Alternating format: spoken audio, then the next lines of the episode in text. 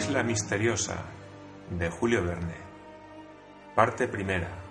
Los náufragos del aire. Capítulo 5.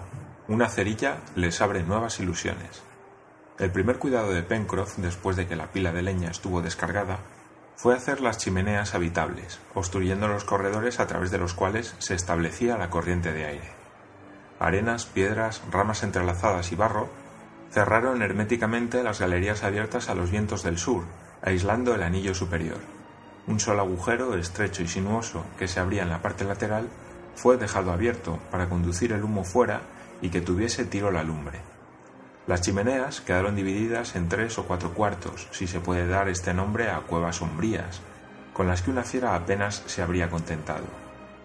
Pero allí no había humedad y un hombre podía mantenerse en pie, al menos en el cuarto del centro. Una arena fina cubría el suelo y podía servir perfectamente a aquel asilo mientras se encontraba otro mejor. Durante la tarea, Harbert y Pencroff hablaban. Quizá, decía el muchacho, nuestros compañeros habrían encontrado mejor instalación que la nuestra. Es posible, contestó el marino, pero en la duda no te abstengas. Más vale una cuerda más en tu arco que no tener ninguna. Ah, prosiguió Harbert, si traen a Smith, si lo encuentran, no me importa lo demás, y debemos dar gracias al cielo. Sí, murmuraba Pencroff, era todo un hombre. ¿Era? dijo Harbert. ¿Es que desesperas de volverlo a ver? Dios me guarde de ello, contestó el marino. Ahora, dijo, pueden volver nuestros amigos. Encontrarán un lugar confortable. Faltaba establecer la cocina y preparar la cena, tarea sencilla y fácil. Al extremo del corredor de la izquierda, junto al estrecho orificio que se había dado, dejado para chimenea, pusieron grandes piedras planas. El calor que no escapase con el humo sería suficiente para mantener dentro una temperatura conveniente. La provisión de leña fue almacenada en uno de los departamentos y el marino puso sobre las piedras de la hoguera algunos leños mezclados con ramas secas. El marino se ocupaba de este trabajo cuando Harbert le preguntó si tenía cerillas. Ciertamente, contestó Pencroff, y añadiré felizmente, porque sin cerillas o sin yesca nos hubiéramos visto muy apurados. Bah, haríamos fuego como los salvajes, contestó Harbert, frotando dos pedazos de leña seca el uno contra el otro. Bueno, haz la prueba y veremos si consigues otra cosa que romperte los brazos. No obstante, es un procedimiento muy sencillo y muy usado en, las islas del Pacífico. No digo que no, contestó Pencroff. Pero los salvajes conocen la manera de usarlo y emplean madera especial, porque más de una vez he querido procurarme fuego de esa suerte y no lo he conseguido nunca. Confieso que prefiero las cerillas. ¿Dónde están mis cerillas? Pencroff buscó en su chaleco la caja de cerillas, que no abandonaba nunca, ya que era un fumador rabioso. No la encontró. Buscó en los bolsillos del pantalón y tampoco halló nada, con lo cual llegó al colmo su estupor. Buena la hemos hecho, dijo mirando a Harbert. Se habrá caído de mi bolsillo y la he perdido. Tú, Harbert, ¿no tienes nada, ni eslabón, ni nada que pueda hacer fuego? No, Pencroff. El marino salió seguido del joven, rascándose la frente. En la arena, en las rocas, cerca de la orilla del río, por todas partes buscaron con el mayor cuidado, pero inútilmente. La caja era de color cobre y no hubiera podido escapar a sus miradas. Pencroff, preguntó Harbert. ¿No has tirado la caja desde la barquilla? Ya me guardé bien, contestó el marino. Pero cuando uno ha sido sacudido como nosotros por los aires, un objeto tan pequeño puede haber salido despedido. Mi pipa también me ha abandonado. Diablo de caja, ¿dónde puede estar? El mar se retira, dijo Harbert. Corramos al sitio donde tomamos tierra. Era poco probable que se encontrase la caja, que las olas habían debido arrastrar por los guijarros durante la marea alta. Sin embargo, nada se perdía con buscarla. Harbert y Pencroff se dirigieron rápidamente hacia el lugar donde habían tomado tierra el día anterior, a doscientos pasos más o menos de las chimeneas. Allí, entre los guijarros y entre los huecos de las rocas, registraron minuciosamente, pero en vano. Si la caja hubiera caído en aquella parte, habría sido arrastrada por las olas. A medida que el mar se retiraba, el marino registraba todos los intersticios de las rocas, sin encontrar nada. Era una pérdida grave en aquellas circunstancias, y por el momento irreparable. Pencroff no ocultó su vivo descontento. Su frente se había arrugado gravemente y no pronunciaba ni una palabra. Harbert quería consolarle haciéndole observar que probablemente las cerillas estarían mojadas por el agua del mar y que no valdrían. No, contestó el marino. Están dentro de una caja de cobre que cierra muy bien. ¿Y ahora cómo nos las arreglaremos? Ya encontraremos algún medio de procurarnos fuego, dijo Harbert. Smith y Spilett no serán tan tontos como nosotros. Sí, respondió Pencroff. Pero mientras estamos sin fuego y nuestros compañeros no encontrarán más que una triste cena a su vuelta. Pero, dijo vivamente Herbert, es imposible que no traigan cerillas o yesca. Lo dudo, respondió el marino sacudiendo la cabeza. En primer lugar, Nab y Smith no fuman, y me temo que Spilett haya preferido conservar su carnet y su lápiz en vez de la caja de cerillas. Harbert no contestó. La pérdida de la caja era evidentemente un hecho sensible. Sin embargo, el joven contaba con poder procurarse fuego de una manera u otra. Pencroff, hombre más experimentado a quien no le asustaban las dificultades grandes y pequeñas, no era del mismo parecer. Pero de todos modos no había más que un partido, esperar la vuelta de Nab y del periodista, renunciando a la cena de huevos que quería prepararles. El régimen de carne cruda no le parecía ni para ellos ni para él mismo una perspectiva agradable. Antes de volver a las chimeneas, el marino y Harbert, previniendo el caso de que el fuego les faltara definitivamente, hicieron una nueva recogida de litodomos y volvieron silenciosamente a su morada. Pencroff, con los ojos fijos en el suelo, seguía buscando su caja. Remontó la orilla izquierda del río desde su desembocadura hasta el ángulo en que la almadía estaba amarrada. Volvió a la meseta superior, la recorrió en todos los sentidos y registró las altas hierbas y la orilla del bosque, pero en vano. Eran las cinco de la tarde cuando Harbert y el marino entraron en las chimeneas. Es inútil decir que registraron todos los corredores hasta los más oscuros rincones, y que tuvieron que renunciar decididamente a sus pesquisas. Hacia las seis, en el momento en que el sol desaparecía detrás de las altas tierras del oeste, Harbert, que iba y venía por la playa, anunció la vuelta de Nab y de Gedeón Spilett. Volvían solos. Al joven se le encogió el corazón. El marino no se había equivocado en sus presentimientos. No habían encontrado al ingeniero Cyrus Smith. El corresponsal, al llegar, se dejó caer sobre una roca sin decir palabra. Rendido de cansancio y muerto de hambre, no tenía fuerzas para hablar. En cuanto a Nab, sus ojos enrojecidos probaban cuánto había llorado, y las nuevas lágrimas que no podía retener decían demasiado claramente que había perdido toda esperanza. El reportero hizo relación de las pesquisas que habían practicado para encontrar a Cyrus Smith. Nab y él habían recorrido la costa en un espacio de más de ocho millas y, por consiguiente, mucho más allá de donde se había efectuado la penúltima caída del globo, caída a la que siguió la desaparición del ingeniero y del perro Top. La playa estaba desierta, ningún rasgo, ningún vestigio, ni un guijarro fuera de su sitio, ni un indicio sobre la arena, ni una señal de pie humano en toda aquella parte del litoral. Era evidente que ningún habitante frecuentaba aquella parte de la costa.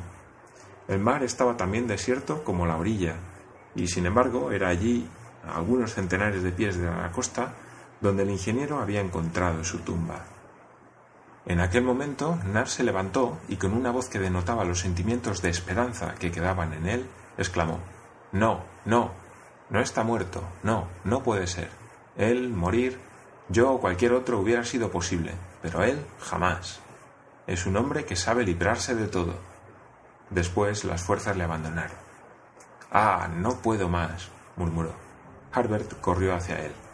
Nab, dijo el joven, lo encontraremos. Dios nos lo devolverá. Pero entre tanto necesita reponerse. Coma, coma un poco, se lo ruego. Y al decir esto le ofrecía al pobre negro unos puñados de mariscos, triste e insuficiente alimento. Nab no había comido desde hacía muchas horas, pero rehusó. Privado de su dueño, Nab no quería ni podía vivir.